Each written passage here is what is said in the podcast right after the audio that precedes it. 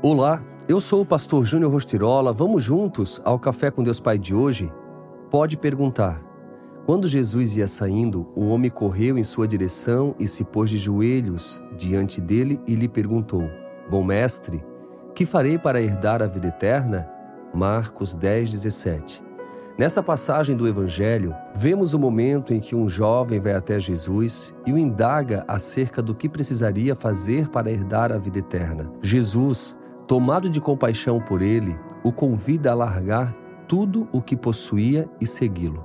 Porém, por ser demasiadamente rico, o jovem, apegado à sua riqueza, dá as costas para aquele que seria o melhor convite de sua vida. Diante do olhar de Jesus, nossas dúvidas são respondidas. Aquele homem, quando diante de Jesus, foi intencional em buscar a resposta para sua pergunta. Nós também temos questionamentos em nosso coração e temos perguntado a Deus o que precisamos fazer para cumprir o nosso propósito, ou qual a vontade do Pai para a nossa vida. Para aquele jovem, a resposta veio, mas ele não esperava ser confrontado pelo seu apego à riqueza. Precisamos estar prontos para ouvir de Deus algo que possa vir a nos confrontar. A verdade nem sempre é agradável, mas ela é necessária para que possa haver uma correção e uma mudança de vida. O episódio conhecido como Jovem Rico deveria ser chamado de Encontro de Dois Jovens Ricos, pois o primeiro que o conhecemos era possuidor de muita riqueza material, mas pobre de espírito, ao passo que o outro era o Filho de Deus, que, mesmo não tendo onde repousar a cabeça, estava disposto a dar a própria vida em favor da humanidade perdida. Que pergunta você precisa fazer a Jesus, mas talvez com medo de ter que deixar algo a que é tão apegado não é capaz de fazer?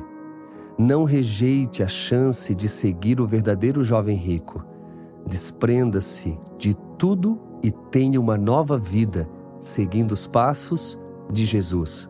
E a frase do dia diz: você pode escolher enfrentar a mudança ou decidir ficar como está. Qual é a sua decisão?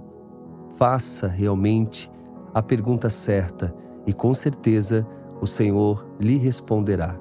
Quero te encorajar a compartilhar essa mensagem com o maior número de pessoas, inclusive a postar nas suas redes sociais, pode ter certeza.